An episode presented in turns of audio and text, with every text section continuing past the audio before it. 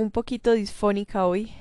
Sin embargo, no quería dejar pasar el día sin hablar de algo que me parece importante en este tema que estamos trabajando en febrero, que es la magia de escuchar el corazón. Resulta que mm, a uno realmente no le enseñan eso. ¿Y por qué no se lo enseñan? Pues al menos a mí no me lo enseñaron. Porque estábamos un poquito enredados entre lo que es espiritualidad y religión. Y desde la religión que fui criada bajo la religión católica, hay muchas taras, muchas creencias limitantes, muchas eh, restricciones para escucharse a uno mismo, ¿cierto? Ellos siempre nos hablan de hablar con Dios, pero nunca hay algo práctico para hacerlo. Entonces me río mucho con Sandra, que es una amiga cercana, y me dice, eh, ella es muy católica y ha respetado siempre, pues he respetado mucho esa, esa posición. Sin embargo, yo le preguntaba y le contaba que cuando yo era chiquita, cuando íbamos a la iglesia los domingos, hay una parte dentro de toda la humilía que hacen y es eh, que dicen, hay una parte donde uno tiene que responder, entonces dice, levantemos el corazón y uno responde lo tenemos levantado hacia el Señor. Y yo chiquita de seis años me preguntaba uno cómo carajos levanta el corazón, ¿cierto? Porque para mí era una, un, asunto físico, o sea, yo no entendía la parte ni, ni espiritual, ni mental, ni nada de eso. Entonces, ella siempre se ríe mucho y me dice, en esa parte de la misa siempre me hace reír, me, acuerdo de vos y, te, y me hace reír.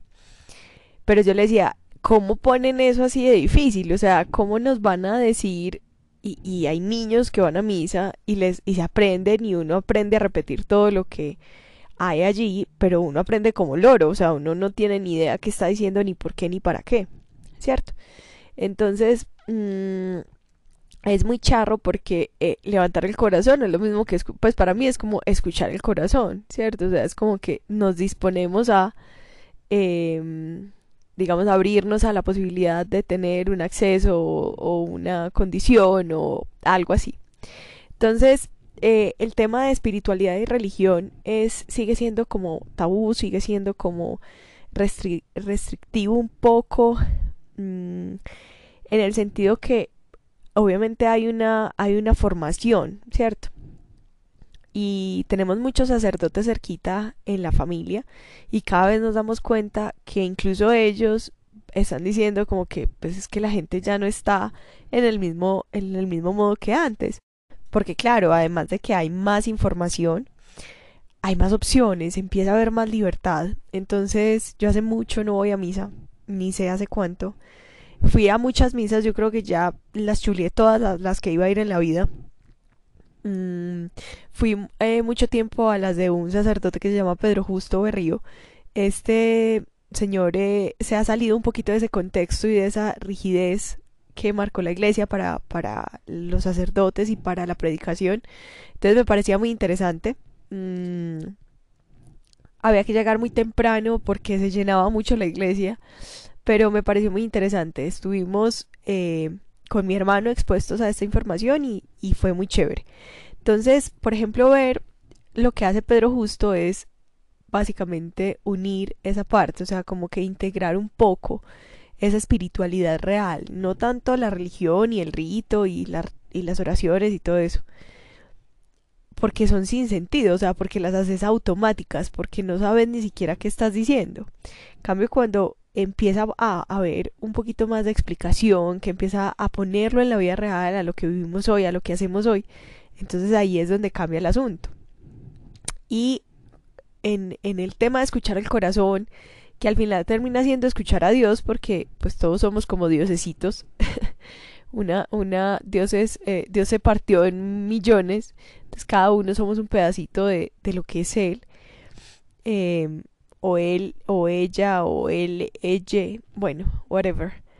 Em, a lo que hoy es, basta con cerrar los ojos y respirar y darte cuenta que ahí está el corazón y que ahí está Dios o la espiritualidad o el universo o eso que te sostiene, eso que nos mantiene acá, ¿cierto? Que está creando como toda esa experiencia mágica. Entonces, es muy importante empezar a aterrizar esas, esas creencias que tenemos que a veces son muy esotéricas. Entonces ah, eh, uno cree que para meditar tiene que estar en posición de loto, eh, haciendo OMS, ¿cierto? Constantemente ser calvo y tener una túnica roja, más o menos. Eso es como desde una perspectiva eh, muy perceptiva. Así son los monjes budistas, ellos meditan mucho tiempo de su vida y, y, de pronto esa es, esa es la imagen, el marketing que le han hecho y realmente meditar es, por ejemplo, entrar a la ducha y darte cuenta que te estás duchando. Pero no sé si se han dado cuenta que uno entra a la ducha y está pensando mil maricadas, o sea, está pensando qué va a comer, qué va a hacer, para dónde va, cómo va a salir, qué se va a vestir, que hay que recoger eso, que hay que hacer aquello. Entonces vos no te alcanzas a disfrutar ni siquiera el agua que te cae. O sea, te echas jabón porque es automático, ni siquiera olés eh, lo que te estás echando, ni siquiera sabes para qué te lo estás echando. Entonces, la meditación mm, y, y, conectarse va más allá de un momento específico, va más allá de eh, tener rituales específicos, aunque esos ayudan mucho. Pero empecemos con lo simple, cerrar los ojos en un taco, respirar profundo y decir, estamos aquí y todos estamos aquí. Si no estuviéramos acá, entonces yo estaría sola y podría ir, pero empezar a, aterrizarlo a la realidad. Entonces, mm, em, dejar de em, hacer nuevas apreciaciones, perdón, o hacer nuevas apreciaciones más bien de lo que es que nos digan que levantemos el corazón, por ejemplo, ¿cierto?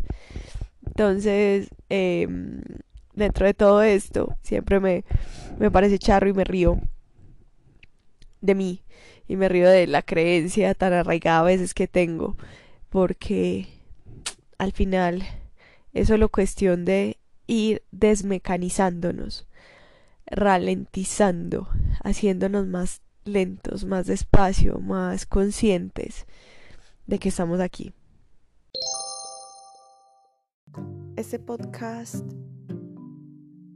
quiero decirles que no lo hago solamente por compartirlo, por saber qué hay. Lo hago por escucharme. Porque a veces me hace falta tener esa voz consejera. Creo que también puedo ser yo.